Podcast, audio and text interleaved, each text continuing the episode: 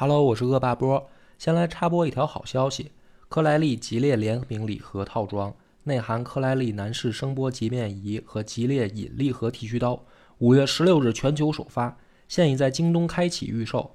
科莱丽男士声波洁面仪，专利声波科技，硬核控油，洁净力升级，去油光，收毛孔，除黑头，一手掌控。点击节目简介下的链接即可领取优惠券，你还在等什么？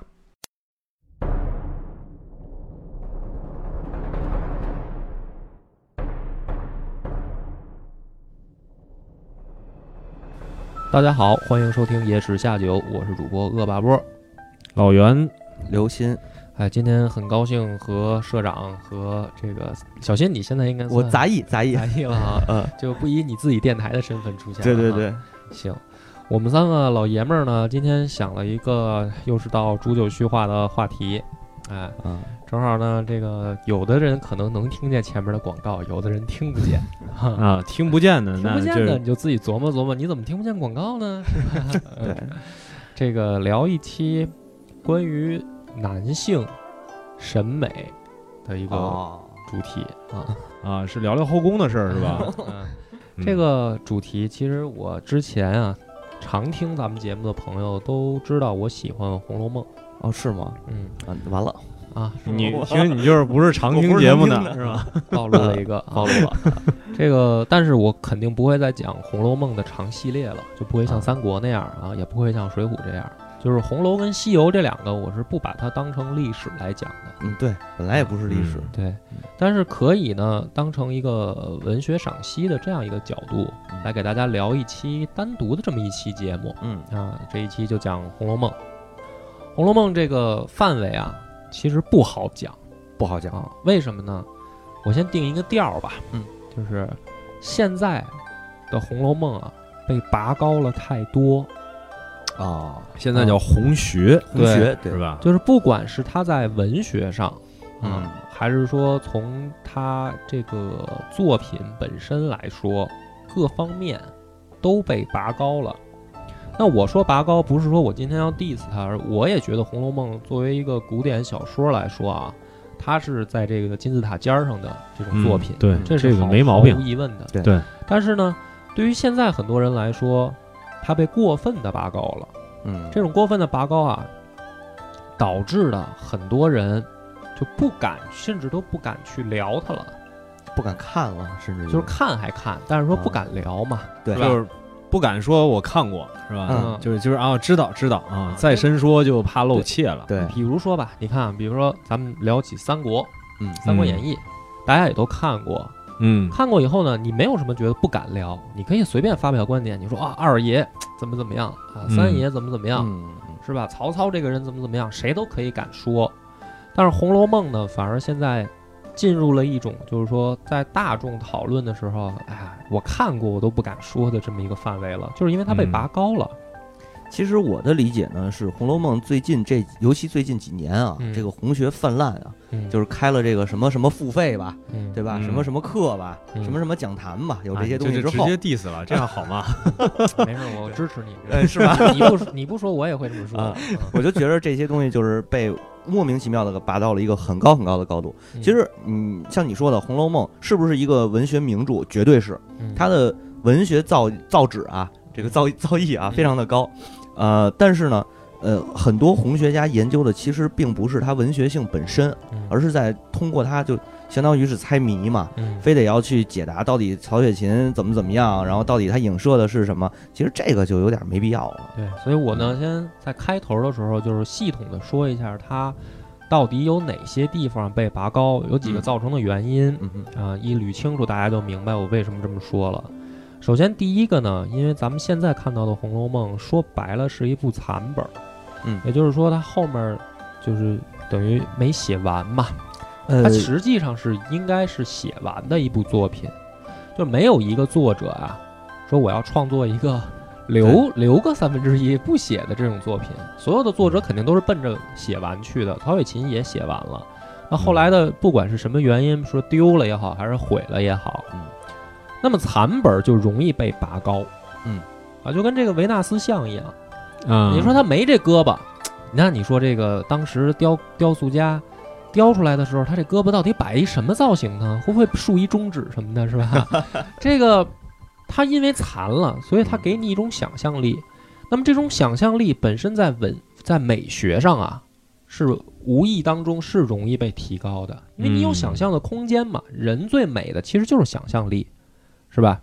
嗯那么《红楼梦》也是这样，就是说，第一个，因为它是残本儿，所以反而容易被拔高，这是第一个原因。嗯啊那这个东西呢，你要搁现在啊，比如说一个人，假如说只只写了一半儿嗯没写完，这他妈叫太监了，是吧？，对，就是说你，不是下面重点是没了什么不是嗯重点是什么呢？重点就是你死没死。嗯你要是死没写完，你也死了，嗯，这书你哦那那牛逼了，那没办法，对吧？那没办法啊。嗯对，但就是说，如果说这个东西你你看到是一残缺的没完的，你肯定就会疯狂的跳脚骂，对吧？对，说你赶紧把它给给得给得想办法补了，是吧？嗯那么，那曹曹雪芹当时是写完的，只不过嗯后来流传的时候丢了。呃，是曹雪芹写了八十章，现在我们能看到的啊，前八十章是曹雪芹写的，后四十章是高鹗写的。嗯呃，有一种说法说是高鹗给续上的嘛，嗯就是你说的可能是丢了呀，或者是嗯什么原因。但是还有一个，呃，我不知道是不是历史书上也这么写啊，但是我记得当初上学的时候，老师说过，就是确确实实《红楼梦》应该当时是被禁过。这么个丢失的原因各有各的说法，嗯嗯。还有很多前辈去想办法去解密，说嗯。到底能不能还找到后四十回啊？甚至有的人都直接提出来说，可能后面不是四十回，嗯。啊，而且前面流传下来的也有人说不是八十回，因为两个比较早的古本都不是八十回完本儿的这种流传，有的可能是七七十六，有的是七十九，就是这种情况。那么第一个原因，不管怎么说吧，就是后面那部分我们看不到。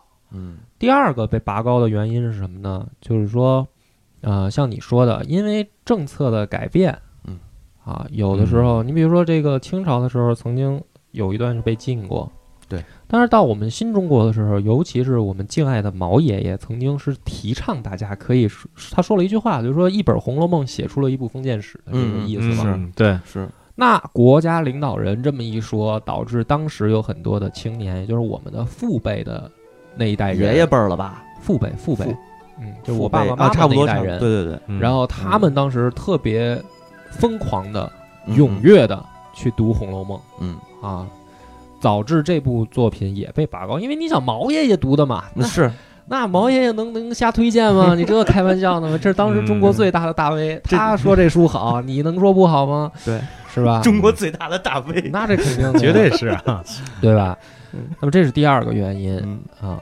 第三个原因啊，就是说，在咱们再按时间往后说啊，嗯，有一个现象，就是说有很多人靠这个都不叫吃饭了，叫骗饭，这就是他被拔高的原因。没错，因为我靠这吃啊，没错。我不得把这吹得更神吗？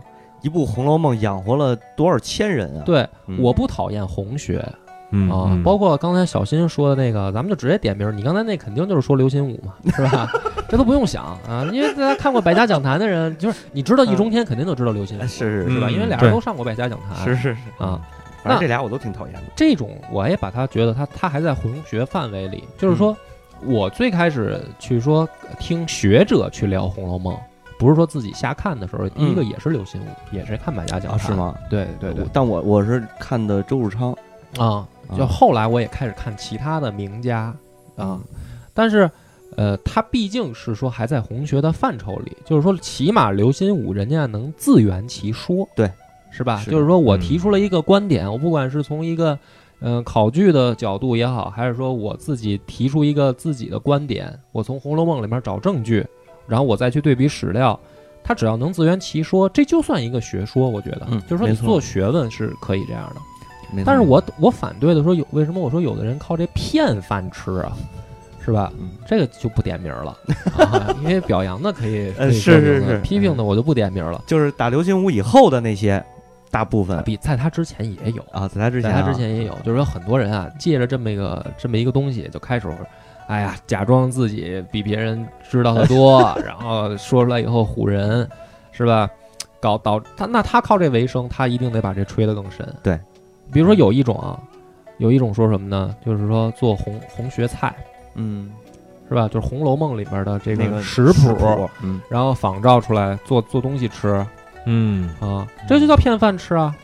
这就你你说这叫不叫骗饭吃？对吧？因为小说里面，咱要你要说没看过，我也可能信了。我说那他一定能还原出来。我看过，我就说他肯定还原不出来。嗯为什么呀？你比如说这个王熙凤给刘姥姥解释吃那个茄子那个故事嗯那段书描写，有的人说照着做，那我读的时候，我觉得这就是王熙凤调侃刘姥姥。就是压根儿就是就是压根儿可能那时候也不是这么做，就是拿他对岔呢，逗着他玩儿呢，对吧？你说你照这个还原一菜谱做，你非说他这菜就是这么做的，那我觉得你就进入骗骗饭吃的领域了，嗯对吧？那还有人说这个仿照《红楼梦》里面的建筑，嗯，嗯造造一些建筑比景致，嗯这也属于骗饭吃的范畴，没错，是吧？所以，呃，我不是说光说说这个文学评论家和这个相关的学者，他们说用用说的方式开讲座的方式，这叫骗饭，就是红学养活了很多骗子。嗯嗯嗯，啊这部书养活了很多骗子，那这些骗子他都会反过头来拔高这个作品，没错是这样，对吧？对，就是恨不得书里没写的，他还能给你讲出个一二三来，那曹雪芹都不知道，他知道，那你说这叫不叫骗饭？对鲁迅曾经说过，对对对吧？嗯，对吧？然后最后一个还有第四个原因呢，就是影视剧。没错，啊。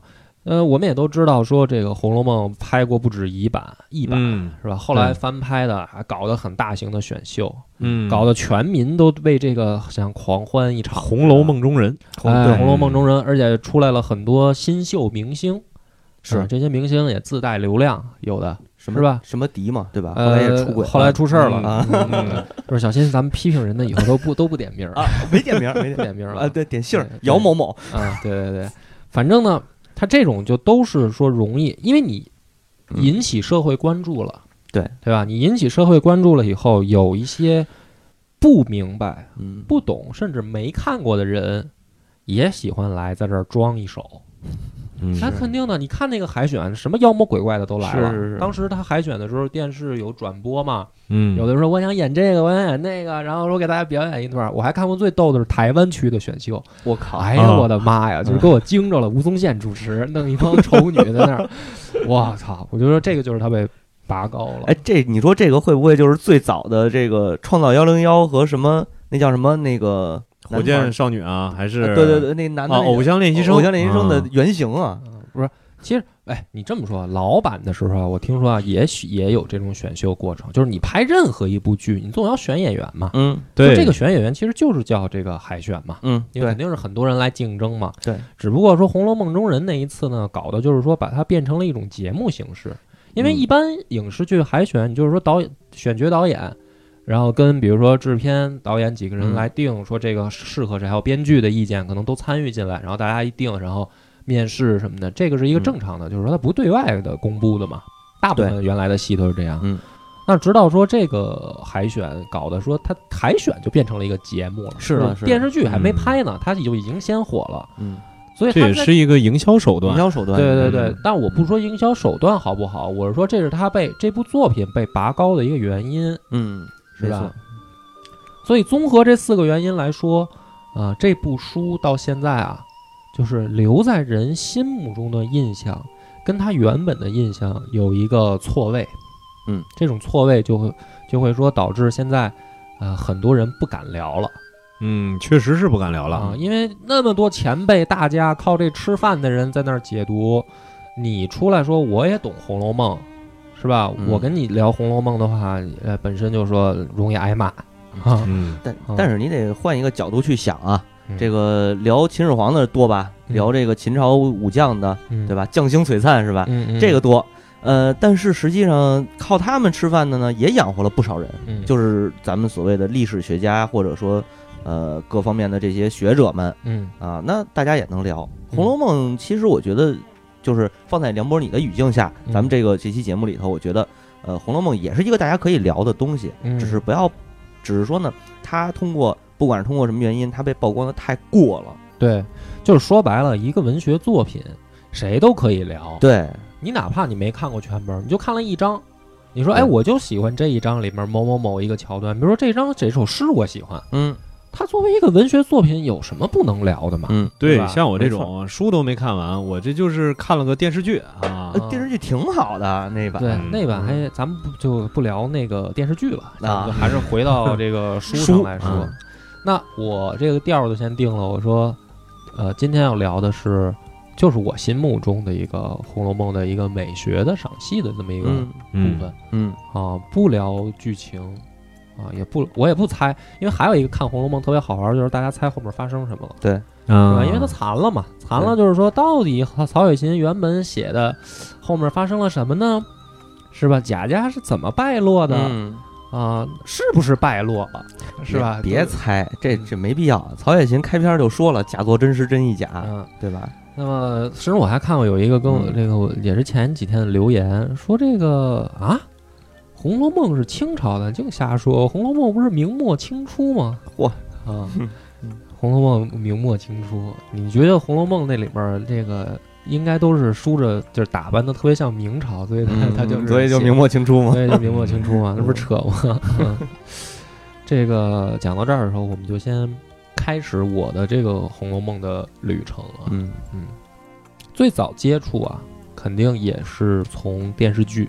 哎，那是哪年拍的啊？呃，八是八六版，八六版，八六，八三是西游。啊，八六版《红楼梦》啊，当时呢，脑子里面先入为主的有了一个印象，就是贾宝玉有点胖，好一个 脸有点方是吧有？点方。欧阳奋球，强老师，别瞎说，说这时候吐字得清楚啊。欧阳奋强老师啊嗯，这喝口水。对，然后还有包括林黛玉的那个形象，就是嗯先印在脑子里了。陈小旭老师，对，陈小旭老师后来出家当姑去了。后来就抑郁了，嗯，是，反正结局反正好像不太好，跟林黛玉有点像。是，嗯，可能这就是入戏有点深。对但是呢，这个第一印象呢，是导致我对《红楼梦》有一个强烈的反感。嗯，啊为什么呢？因为小男孩儿肯定喜欢看这种打打杀杀的、过瘾的，是是吧？武侠那种的，一掌拍出去一棵树倒了，对，要么就是嗯倒拔垂杨柳，对，嗯倒打大刀片子满战场飞的这种啊赵云什么的，那会儿就是同步嘛，是，对吧？要么你就是看西游，要么看那个三国，嗯然后这时候跑一《红楼梦》出来占频道，你说你能不讨厌他吗？看着，因为你小啊，你不懂不懂什么叫谈恋爱嘛，所以你就看着这个贾宝玉跟林黛玉两个人在那儿哥哥妹妹的，嗯，想真他妈腻腻歪歪啊，的，什么玩意儿啊？哎呦，不好看。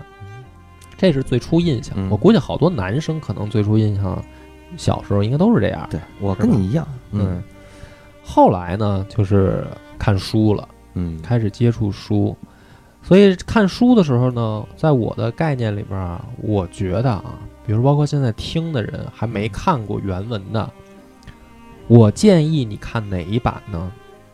我建议你看出最普通的出版社，嗯呃，不管是我现在是一下让我说名字，我我我也说不准啊。呃，中华书中华局的吧书局的中华书局有有一版起码对，哎，你就看这种版本就行。不需要带那个平教的那些，就是嗯普通版就可以。为什么呢？咱们就说啊，这个书的版本现在起码大致分类啊有三种。嗯，第一种呢，就是大家前辈嗯会给你推荐的，叫什么呢？嗯古本。对，而且大家前辈说古本一定要看脂砚斋批注版本。嗯哎，脂砚斋是谁呢？脂砚斋据很多前辈说啊，应该就是曹雪芹生活当中的伴侣。对，是这种说法是采信的人比较多，较多也有人说可能是他丫鬟或者什么的啊。啊，还有人说有还有人说是他自己，啊，还有人对说就是曹雪芹自己嗯换一名儿，在嗯旁边又再批注什么的，各种说法都有。那么前辈们说啊，说你应该看带脂砚斋批注的嗯这个观点呢，跟我就是我认为没必要。嗯，我跟前辈们相反，为什么呢？脂砚斋批注的古本，这种搁在现在叫弹幕版，就很简单。没错没错啊嗯你欣赏一个文学作品或者影视作品，你上来就看弹幕版，那是影影响你的观没错观看体观验的观影体验，对对，对，就是你先去看那最普通的没有批注的，完完整整的把故事看一遍，嗯是吧？你知道发生了什么，原本故事是写的什么，然后您再去看那弹幕版，您愿意深入研究哎，你深入对吧？研究对哎，比。那么还有一种呢，就是说续书版，嗯。这种我反而不推荐看。就是我刚才说了，古本跟嗯。普通版，我说你看普通版，对吧？嗯，但是还有一种版本是，就是前八十回和一百二十回完本《红楼梦》，看哪个？那我推荐你看那个八十回的。嗯。哦，啊，因为呢，它就是像这样，不管是谁续的，你说高鹗续的这个后后边这个四十回啊嗯。也好，还有说别人续的，你去看这种版本的时候呢，你其实是混淆故事了。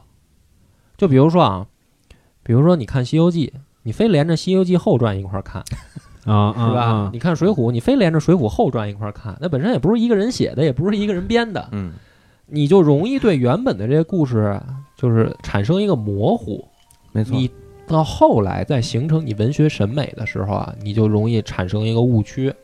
你比如说，咱看《火影忍者》吧，你啊是看漫画的，还是嗯看电视台为了等稿子的时候给你加的那些集，你连着一块儿看，嗯就就是这么个道理是啊。你应该看的是什么呢？把那些加的去掉，嗯哎，就看原版。踏踏实实先看漫画，先看踏踏实实看作者到底画了什么就行了。嗯对，所以呢，三个版本里面我就说清楚看哪版。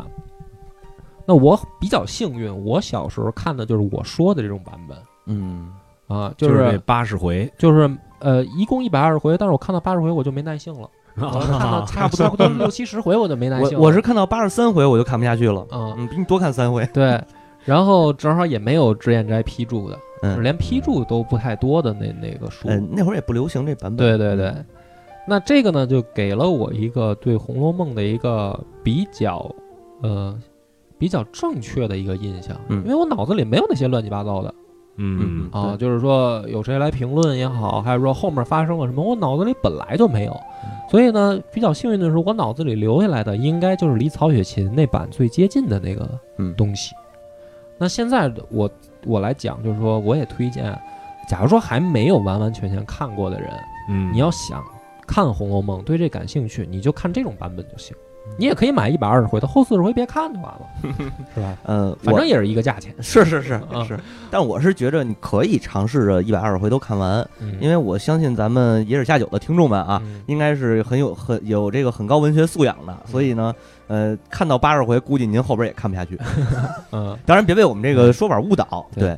对，然后呢，说如果您想二刷嗯。的时候，你再去找这个，不管是假续本还是庚辰本的，然后带脂砚斋批注的嗯《红楼梦》，你可以二刷的时候再看。啊，，二刷再去看弹幕，再看弹幕，哎，啊。这样你可能能找到更多乐趣。是的，啊，嗯。那么这个就是说，旅程咱们已经进入这个大门了。嗯。就是我已经给你说清楚了，你要看哪个版本。那么后面呢，就涉及严重的剧透部分啦。啊，这个对，如果不想，就是还没看又想看，也知道这个《红楼梦》的大名的，嗯啊，但是不想被提前剧透的呢，你就可以关掉广播，不用听了。你这个就太回绝了，就是嗯即便您不想被剧透，又想看，呃，不能这么说，即便您想看原著，还没来得及看，嗯听我们剧透完了，您也觉着原文那个书，嗯曹雪芹老先生比比我们那嘴还厉害，是吧？对，那肯定的。嗯因为我不不去特别讲这个故事的脉络情节，在这一期节目，但是我要谈的这个，我肯肯定就会剧透嘛。嗯那么进了这个门儿，第一个我先还是定个调儿，就是说你要带着一个什么样的心情来看这本书，嗯是吧？你比如说，你看呃《三国演义》，嗯你知道肯定是讲打仗的对嗯啊。呃，你看《水浒》，有的人可能说本着看这个英雄好汉啊，实际上那就错了啊。看《水浒》就是看黑社会，知道吧？是，就是你以为你。很多人真的啊以为看《水浒》一开始是以为本着看《人民的名义》的心态去的，结果看完了以后，这不是杜琪峰的 作品吗？是不是？我以为你要说《古惑仔》呢。啊，《古惑仔》嘛，这是王晶的作品 出来了，突然感觉不适应，哎呀，然后就自己开始过滤，开启滤镜，嗯怎么开始美化这些英雄好汉？所以我《水浒黑账》那个就是本着原本的思路来来，在更歪的情况下再讲，再接着歪是吗？再接着歪嘛。那对《红楼梦》呢？你本一个什么心态看呢？嗯它是一个什么作品？我先定一个调儿。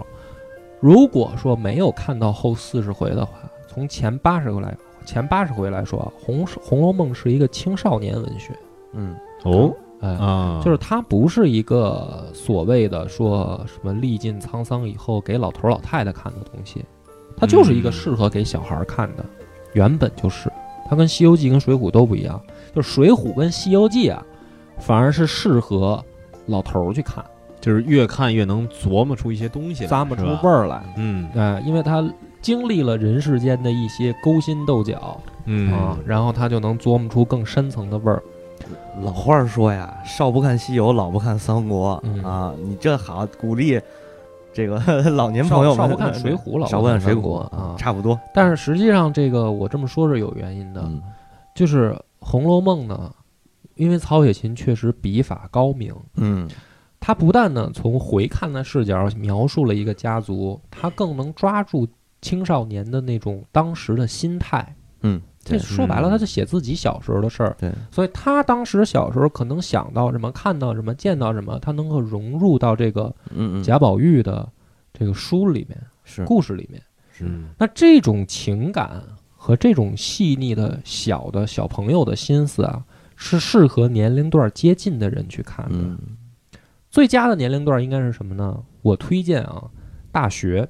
对，就是初中、高中啊，因为文学功底还不到。嗯，因为你毕竟他写的这个时代，创作的那个时代，离我们现在还是有点久远了。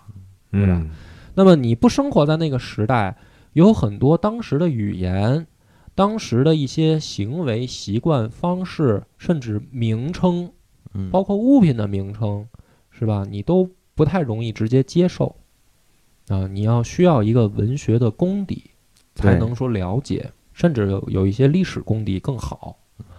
那所以初中、高中呢不太适合，而且呢容易读不懂，对容易读不懂，而且也嗯读不下去。对，而且呢，还有一个就是说，这个你需要静下心来看。对然后你现在咱们在中国，就是大家都知道，你还是得考试嘛，嗯你的主要时间还是要放在学习上。嗯就是你嗯你静下心来的时间，我倒是推荐你，还不如玩会儿游戏什么的，谈个恋爱之类的啊，是吧？你跟这儿看书也不太好。大学呢就好了，对吧？嗯这个年龄段呢差的不是很大，嗯差不多这个《红楼梦》前八十回就写到贾宝玉说十九岁左右这个差不多时间段啊，嗯正好就是大学生的这个这么一个周期嗯啊。从你大学一般入学十八岁嘛，嗯啊，你晚点看二十二岁，差不多还在这个嗯年龄范围之内嘛。然后呢，又有闲闲的时间嘛，对，是吧？大学嘛，这课业没有那么严重了，你还是有机会、有时间来静下心来看一本好的文学作品的。嗯然后呢，功底也基本有了，因为你能嗯考上大学，起码你这个英语成绩也也不会不及格吧？跟英语有毛关系啊？这个语文，语文，语文，不好意思，说错了，语文，对，语不能文因为你是学英语的，你就说秃噜嘴了，啊说顺了，嗯。对，就是语文，你起码也是得在一个及格水平以上对。嘛。那咱们的这个语文里面，就对于呃传统的，比如说古诗词的，呃赏析啊也好，还是说文言文的这个解读能力来说啊，就已经到达一个基本程度了。嗯。而且借着大学呃必修还热课，接不是接着大学必修课的那个大学语文啊，嗯，可以一并的就这么看下来，因为大学语文会比高中的语那个文言文这一块儿要深一些。因为我相信很多人从大学毕业的时候就开始了一个遗忘过程。嗯把这个初中、高中老师教这点东西都原原本本都再还给老师。嗯，啊，大学呢正好还没忘干净呢，哎，对，嗯啊还能看一看，所以这个是我推荐的一个时间段儿。嗯，那我为什么说它是一个青少年文学呢？就是说刚才我也解释了，第一个，作者抓住的很多小孩的心思抓得很准。嗯你比如说他描写这个。呃，贾家里面有这种家里面的私塾，对，嗯就是小孩去上课、是，上学，说薛蟠来了，嗯啊，学看书的人我就不解释这都谁是谁了啊，嗯这就跟说你要讲三国，你还得解释谁是刘备，这个谁是曹操，这太啰嗦了。嗯这时候薛蟠来了，薛蟠来了以后呢，开始在课堂上捣乱，嗯是吧？嗯接下茬儿啊，在课上打闹，而且呢还这个骚扰男同学，嗯是吧？这种小心思在《红楼梦》里边写，你带入的时候，你要说你看一个什么用这种苦大仇深的看封建历史的，你就读不出来这个趣没错味了。没错，这写的什么呀？就是你们班从小学到高中坐最后一排那孙子 要么就坐老师边上那个，干那事儿，就是薛蟠干的，对吧？所以你就带着这种心态去读，对啊，你就嗯能读出来趣味，对，这故事就没那么枯燥了嗯啊。只不过这孙子叫薛蟠了，嗯啊，嗯不是叫张张二狗子、铁柱什么的了，是吧？嗯别带入那么多阶级斗争在里哎面，还是还原的稍微的干净一点、清纯一点。对对对对对。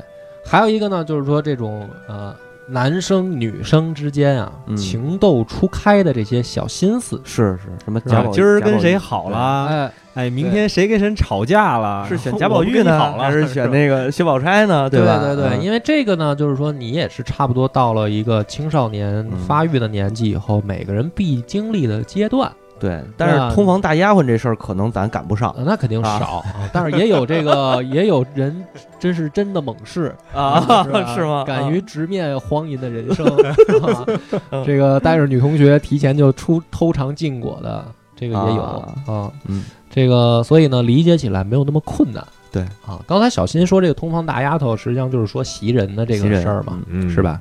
啊，这个肯定，但是这个你你反而啊，书里边描写的也没那么明显，嗯。是吧？他也没描写的跟这个黄色小说似的让你看，他也就是说基本上简单的把人物的这个关系给你讲了以后，然后几句话就带过了，很巧妙的很巧妙的对描写了那个第贾宝玉的第一次嘛。啊，然后嗯。袭人的一些心理活动啊，他们两个的言谈举止当中透露出来的一些信息，也没给你直接描写床上的事儿，其实。是，是吧？主要是是那个什么，嗯，呃，叫什么来着？你包括秦可卿那段也没直接秦可卿那个没有太直接的描写。而且是想说兰陵笑笑生嘛？对对对对对，啊，那这个就是金瓶梅对。嗯嗯啊，金瓶梅你还能忘了名儿？你这个不是，我刚才挂嘴边上，突然间想不起来了。是不是？咱先说回红楼啊，回头再说金瓶梅的事儿啊。突然大家突然开启了一个感觉更 更加能更奇怪的话题啊。嗯，说起这个武二郎是吧？嗯啊嗯嗯，这个话说山东有话个嫂子啊，对对对，啊。然后这个心态呢，是说小儿女的谈恋爱的心态，在这个年龄段儿也是适合带这个角度去读的。嗯。嗯，还有一个角度啊，就是说嗯小孩儿对家长的这种反感，是，他也不是是说你你是带入啊，说看一个什么家庭什么兴起衰亡的这种角度的，就是贾宝玉跟比如说贾政，嗯。跟他爸嗯。啊，还有比如说他妈嗯。这个关系，你如果不站在一个孩子的视角啊，你有的时候体会不到这个个中的怎么说呢关系的感觉。嗯嗯是，啊，那呃，这这些林林总总的，就是说把它综合起来，就是说最适合的代入角度，实际上就是青少年文学，它就描述的这个这个年龄段的事儿嘛，少年维特的烦恼的这个年龄段嘛，对。对吧？那么再回到说故事本身，就是说一个孩子的眼睛去看到自己家族里面的事儿。那么《红楼梦》真正看什么呢？有的人说是不是看，那就是不是去看谈恋爱呢？这也不是了，因为每一个小孩儿啊，长大的一个过程最有意思的，不是什么谈恋爱，最有意思的是他不断的完善自己的性格，塑造自己的人格，嗯是这，样一个过程，其实就是成长，是一个成长的过程。对这个是最容易去引起大家共鸣的。嗯也其实最有意思的地方。那么一个孩子，他长成什么样儿，是吧？你去看到这些点点滴滴的时候，你是能找到乐趣的。没错，嗯那么贾宝玉呢，他就是恰恰是这样一种形象，就是说他从第一回到后边这个，咱们不管说七十多回还是八十回啊，嗯。他其实他的这个性格，他的行为也是在一步一步变化的。对对对。啊，就是刚出场的时候，啊，我们知道说这个林黛玉进这个贾府，嗯。然后哎来了这么一个男孩儿，嗯，这个时候呢，你可以明显的感觉到这个贾宝玉的形象是一种毛手毛脚，嗯，是吧？毛毛躁躁的，情绪也是不太受人约束，不太不太不太稳定的这么一个孩子。嗯啊，这个突然想起来什么，就是你看他上来，他先调戏这个妹妹，对，是吧？说这个，呃，妹妹长得很好看，我我曾经见过嗯，啊。然后说这个还给你取外号，嗯说你叫频频啊，嗯给人取外号嘛，对，是吧？这就是一个小男孩儿，就像什么呀？就像那种小学的孩子干的事儿。见着一个姑娘是吧，过去什么撩撩人一下这个裙子呀，然后过去给人起个外号叫奶妈什么的呀，这种的，嗯，他都是我看小这事儿你应该没少干，那都是我们 我们班同学的外号都是我包圆啊。啊。然后这个你从这个角度去看贾宝玉，那然后比如说这同样的这一张情节里面，然后写着写着，突然他就开始胡闹，开始摔玉，对，是吧？姐姐妹这小孩妹儿撒起都没有脾气来了啊，哎，这个就是小孩儿说突然就是不高兴了，嗯然后在地上满地打滚儿的那个状态，他也有。这个是贾宝玉可能最开始出场时候那个形象，嗯，调皮，对吧？嗯但是呢，你看他慢慢慢慢写着，写着写着呢，他也有性幻想了，嗯是吧？他看见这个秦可卿，秦可卿以后，然后甚至跟袭人两个人也想试试这这些事儿了。嗯那他有性幻想了，甚至有性经验了以后，这个人的形象已就变化到下一个阶段了，嗯，他就成长了。嗯。他见着小女孩儿不再是上去逗人家，然后给人家起外号，然后跟人调皮调皮捣蛋了，他也知道尊放尊重一点儿了，嗯，是吧？比如说见着薛宝钗，哎，薛宝钗她那个眼睛，也就是说看到薛宝钗露出一段胳膊嗯。的时候，哎呀，他心里面也有一个心理苗动，说，哎呀，这样 这好白的胳膊呀，是吧？要长在嗯。林妹妹的身上多好。嗯。但是你注意，他出现这种想法的时候，说明这个孩子已经开始长大了，他有、嗯。他有性方面的意识了，嗯，对吧？然后呢，嗯、再到后面，比如说这个姐姐妹妹们办诗社。嗯。啊，作诗啊，大家去玩儿办社团，你看这个像不像就是咱们高中，尤其是大学的时候？这种学生社团学生社团经历、学生会的嗯经历也好，我当时也是参加社，我参加跆拳道社，啊没那么风雅，是吧？啊，但是 对，也有这个小姑娘去参加，比如说话剧社，嗯是吧嗯？cosplay 社哎团，，cosplay 社团，对嗯对，然后啊，还 做出来一些奇奇怪怪的事儿，嗯就社团一般都会干奇奇怪怪的事儿。啊，这肯定的，是你不用乐，你你上大学时候没干过奇奇怪怪的事儿吗？还行，没我我大学比较老实，嗯基本上高中时候都折腾完了。这么猛啊，你告诉我。啊 那你看他们诗社里面也也其实干奇奇怪怪的事儿，对对对，是不是啊？比如说呃，轮流做东请客，嗯请客，嗯然后大家就是说作诗的时候，实际上就变成了 party 了嘛。嗯就是作诗是前面大家装装逼，嗯弄一小抽屉，然后抽点儿运头运脚的，说以什么描写花儿啊，今天创作一个主题，完事儿干嘛？吃喝嘛。嗯，那社团完事儿不都是聚餐嘛？对吧？对，最后都是一个 party 的过程，对，最后吧都是变成 party 嘛。嗯，然后 party 才，是重点，好吗？对，，然后 party 的时候呢，也搞奇奇怪怪，你说他们也吃乱七八糟的东西嘛，嗯又是吃鹿肉，又是吃螃蟹的什么的，嗯什么都吃。嗯。啊，然后恨不得这个就是把他们能能想到的东西都都玩一遍，嗯。对吧？那这个就是说，他又标志着又长大一点了，嗯。他开始需要自己的社交了。啊，嗯你别觉得他在一个家庭里面就不需要社交，因为各个房头嘛，对吧？你看他们平常每一个小姐嗯。都有自己的这个房间，互相之间他们也有一个小的 social 的圈儿，嗯，啊，比如说有的你看到的是说玩的好的，这么大一个家族是吧？然后还有这个下人的孩子，他还不说都是小姐，还有丫鬟，嗯家里边年轻的姑娘，那这些人他有自己的社交圈啊，对吧？小姐们有小姐们的一个 social 的圈子，那丫鬟们之间也有丫鬟们的呀。嗯然后你比如说这个小红，是吧？想勾搭这个公子，嗯，然后这个他就有自己的这个丫鬟的想法，然后可能其他丫鬟的吵架，嗯嗯，是？吧？这个思琪跟人吵架，这些都是丫鬟的社交圈发生的事儿。那这个就标志着说她又长大一步了。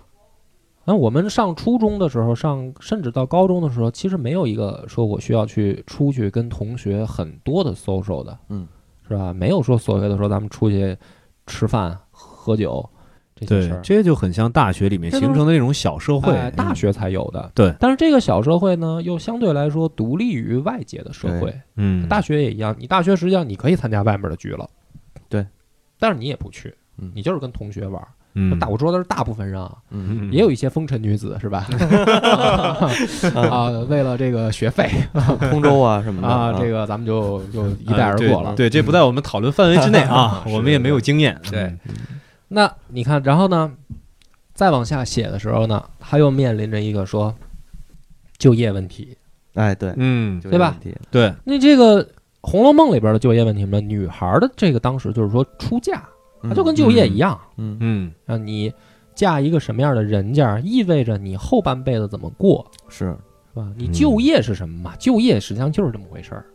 你后面走哪条路，你怎么过这个人生？嗯这是女孩儿她们碰到的，是吧？已经有人开始就是说，有说婆家也好啊，甚至是说你比如说像描写这个他的哥哥嫂子们的生活，就是看到了小姐们日后可能的去向，因为王熙凤就是长大了的小姐，对对她就是嫁到别人家里边的小姐该有什么样。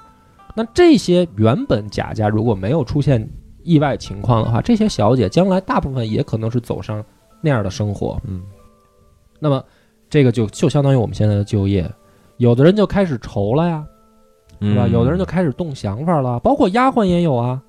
你比如说这个呃袭人跟晴雯，他们两个都动想法，嗯明显就业观就不一样，对吧？袭人就是说我想做这个老板娘，嗯我想转正。对。晴雯呢是在那儿想做吧，别人又说闲话，哎呀，然后又又不甘心，然后在那儿又生气，又得作妖，是吧？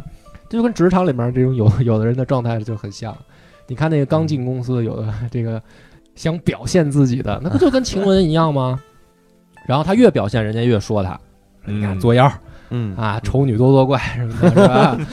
当然晴雯长得好看，这是另一回事儿啊对对啊。嗯男孩也面临这个问题，嗯是吧？就业的，你比如说，呃，不管是薛蟠嗯还是宝玉，那他们将来干什么？嗯他的这个就业，从贵族当时的贵族子弟来说，你也要提前建立你自己的社交圈儿，嗯没错是吧？先做为人处事上对，先这些培养，先为人的培养嘛，然后你嗯认你认识的那个圈子里面的人，也应该是说，呃，水平差不多的。嗯然后呢，比如说你你得先家里面先给你做准备。为什么说，比如说得给买官儿啊，买个龙禁卫的这个嗯什么差事干啊嗯之类的？就他们这些家族啊，不是说唯一来源是做官儿，他有田田地。嗯，你看过年的时候，他们家的这个佃户会给他们家来送鸡、送鸭、送米、送钱、送粮，那是啥？那是就是说，人家本身这是一个家族企业，嗯是吧？嗯这是老板，这是员工，每年就给拿来，这是报报报这个今年的这个财务报表财务报表呢，就 是就是这意思。贾政在那儿他妈的数了，说今年少了啊，嗯那这就是这意思嘛嗯。所以按理说，他们是不是应该没有说去就业的压力了？你就二代嘛，都是嗯。那你将来就是说，你就靠你们家这个田产应该也行。嗯那不是，他为什么要出去结交啊？为什么说北静王见到贾宝玉以后，哎呀，这个贾政都很开心啊？嗯这就是为了将来铺路嘛。就是二世祖的成长之路，对他要提前去布置自己未来的人脉资源。对嗯，所以你看这个贾政，他见到这个身份高的人，他说这个就是我们是受荫护的，就是庇庇护的。嗯为什？么？我们的家族能走到今天，也是因为咱们用现在的话说，朝廷赏脸，嗯红顶是吧？？同嗯同僚们赏脸嗯啊，所以他叫阴生辈。是啊，那就是这个意思嘛。那贾宝玉他们也也要去做这样自己的关系网的这个嗯维持编织。那所以呢，你看到这一条整个清晰的脉络的时候，你就理解了说贾宝玉他在纠结什么。啊，就有的人说看这个书里面人物啊，叫没事儿找事儿，很多人这么啊这么带这个角度去看，对吧？说你看他天天就是没事儿找事儿，嗯贾宝玉是，林黛玉也是，薛宝钗也是，史湘云是真有事儿，史湘云是家里状况不太好啊，丫鬟们也是，丫鬟们也是没事儿找事儿。嗯但是你看清楚这个脉络线，你就知道人家不是没事儿找事儿。贾宝玉他就会纠结，他纠结什么呢？比如说啊，咱们一点儿一点儿再从头捋。他上学的时候，小时候玩闹的时候，他比如说他想跟某个男同学好，嗯嗯当哥们儿，嗯甚至是有点儿这个走同性恋趋向的那个嗯，有点断袖断袖之之癖了都啊。呃，那他纠结，因为那是嘛性冲动、性启蒙的时候。嗯，哎，我这个性向应该是喜欢男孩儿还是女孩儿呢？是吧？嗯他所以他纠结嘛，嗯啊，他他他自己在这儿有一些想法啊。人家薛蟠呢就是无所谓，薛蟠搂着这个抱着那个，还抱着都是男的，然后自己也没事儿，在那傻逼呵呵的。啊，贾宝玉就不行，贾宝玉就就就就找秦钟嘛，嗯这是他纠结的地方。然后秦钟最后出事儿了，你看秦钟喜欢上小尼姑了。嗯贾宝玉老着急了，因为你这个不是不是是背叛我吗？是吧？你带入这个角度，那他纠结的是这个，他就是当时他的主要矛盾。对对对，那么后来呢？比如说他这个呃选择配偶谈恋爱的那会儿，你就可以把他想象成谈恋爱，就是说你嗯喜欢哪个姐姐哪个妹妹嘛，就跟你现在上高中这个谈哪个女朋友一样。嗯说是找一学习好的呢，还是找一长得好看的呢，还是找一收费的呢？是吧？找一收费的还胡闹啊 高中的哥，是是是是，那他这个就是他当时纠结的问题，是吧？他不是没事儿闲的找事儿，他对他就是在你当时你也考虑的就是这些问题。嗯男孩就是未来呀，对吧？是吧？女孩儿也是说这个，我说找一个打篮球打得好的呢，是吧？我还是找一个这个家里会有钱的会弹吉的呢，对啊，还是说，对我还是找一个长得帅的，就大家都是这个嗯纠结的点都在于此。嗯然后后来呢，再往后就是说他要走仕途嗯啊，因为家族对他的教育如此，嗯，那他也纠结，比如说，呃，你要结交什么样的人？您不能天天老跟戏子玩吧？对呃，不能天天老跟嗯唱戏的玩，是你也不能跟这些贵族里边的那个浪荡子玩，嗯是吧？你最好结交是一些有上进心的孩子。嗯，就是多跟好孩子在一起啊嗯那那他那那个时候，包括贾政就是说的，你得你得多去读书，嗯包括薛宝钗也说，他说你你认真一点儿，将来你考个功名啊什么之类的，就是你当官儿嘛。那他的矛盾就纠结到说，我将来要做什么，我要干什么，嗯就跟我们大学毕业的时候一样，说我是选择去就业呢，是吧？我还是选择啃老呢？嗯 那不是一样的纠结的这个问题吗？嗯还是说其实是贾宝玉心怀文艺，是吧？嗯他在纠结的就是到底是要坚持做一文艺青年呢，嗯 然后还是回归仕途当个公务员嘛？对 对，所以说啊嗯，就是说你读前八十回的时候啊，带入一个什么心态去看这个问题，其实很好解释嗯，它就是一部青少年文学。中国版《成长的烦恼》。哎只不过呢，说这这个曹雪芹呢，人家大师嗯。笔法高明，嗯。不但呢把这个主题抓住了，还把背景铺陈的很好，嗯。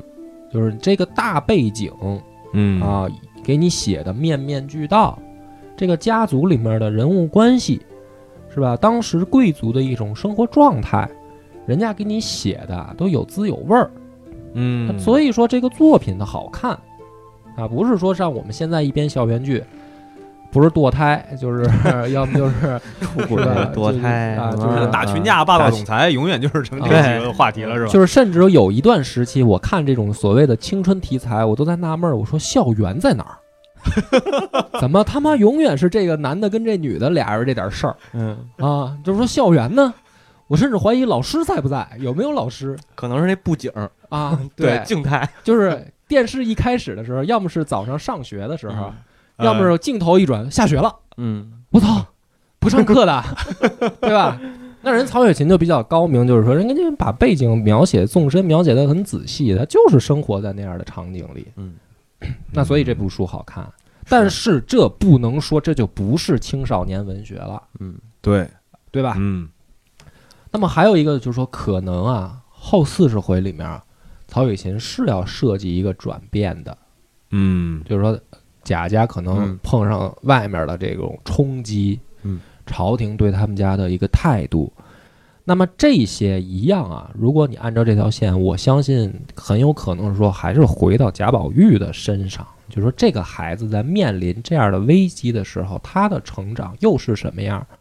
然后曹雪芹可能会给贾宝玉一个自己的总结和交代，嗯可能在后四十回里面，这就相当于什么呢？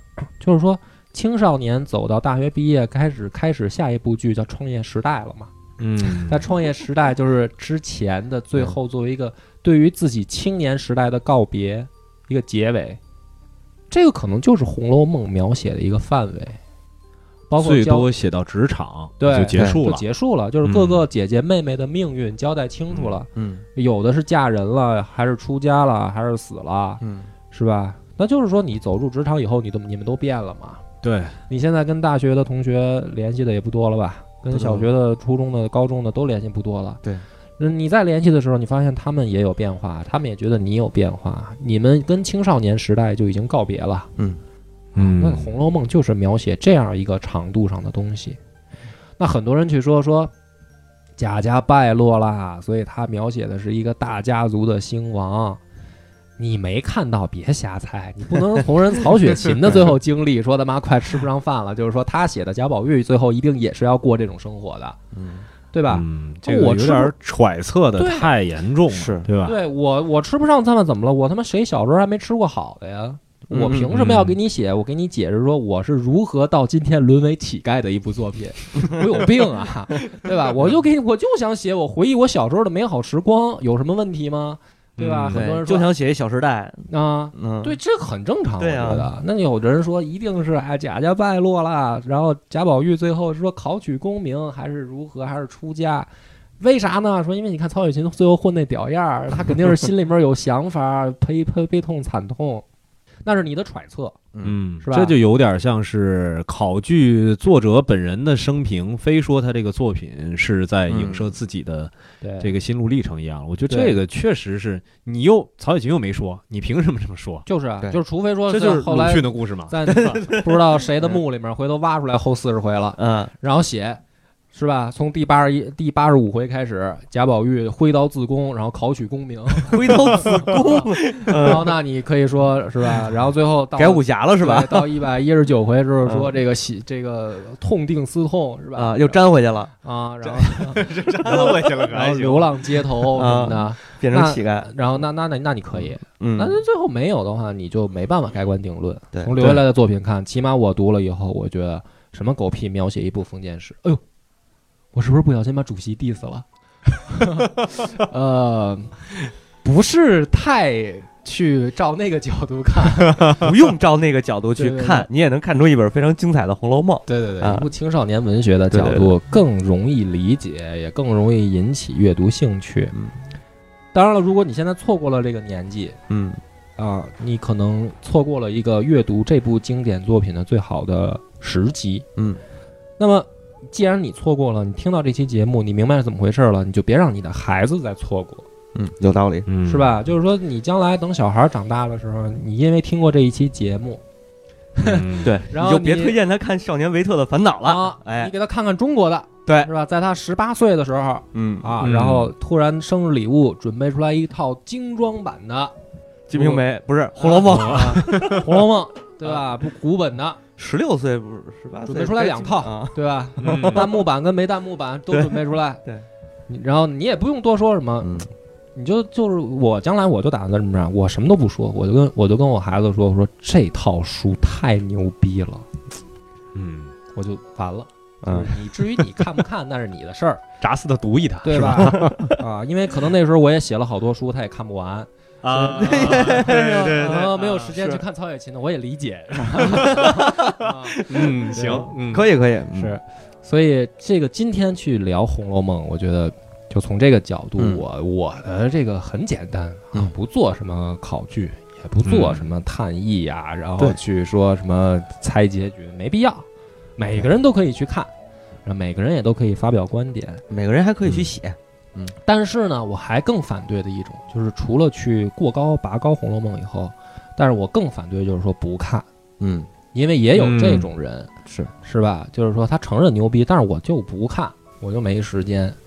哎，就是说您作为一个中国人呢，你没有时间看二十四史，我也理解；没有时间看四书五经，这也很正常。嗯，但是四大名著，其实没事儿的时候，你又不是真的很忙，对不对？你每天总有上厕所的时间吧？嗯，对，是吧？你上厕所的时候，你你是刷刷抖音啊啊，刷刷朋友圈，你还是说你就把这本书，你哪怕就搁在这个马桶旁边，嗯，是吧？每次这个蹲坑的五分钟、十分钟时间，您就看个五页十页的，嗯，上个一年厕所这本书也就撕没了。撕没了。撕没了，不过你也得理解，不要错过，我的嗯意思是，你也得理解，就是像咱们来看的话，可能四大名著都属于白话了，嗯，对吧？嗯可是对于可能还是对于很多人来说，四大名著这个啊看起来费点劲费，点劲，费点劲。对，啊。啊，不至于，不至于啊！我们现在这个嗯，科普到了这个文化水平都到了这种程度了，嗯是吧？普及到这种程度了，这个应该没有什么阅读障碍，是吧？高中毕业应该能看高。高中毕业肯定没问题了，但是好多人这个高中毕业以后就忘得差不多了嗯，啊，也就看不懂了。而且还有一个好处就是说啊，你看了以后啊，你但凡啊能嗯。记住里面的一两句，出来以后说出来，真真是提这个等于提提气是吧？嗯？对，你你一说出来一句《红楼梦》里面的诗词，嗯。那这家伙人一看，哟，这有学问的劲儿，其实都是嗯曹雪芹的话。对，啊嗯，你引用曹雪芹的比引用琼瑶的好多了，那可那勾搭小妹子是不是？啊，那绝对管用啊！对，一只蚊子哼啊哼啊哼嘛，对吧？对对对，啊，行，那今天呢我就讲清楚了，感谢大家的收听，本期节目到此结束。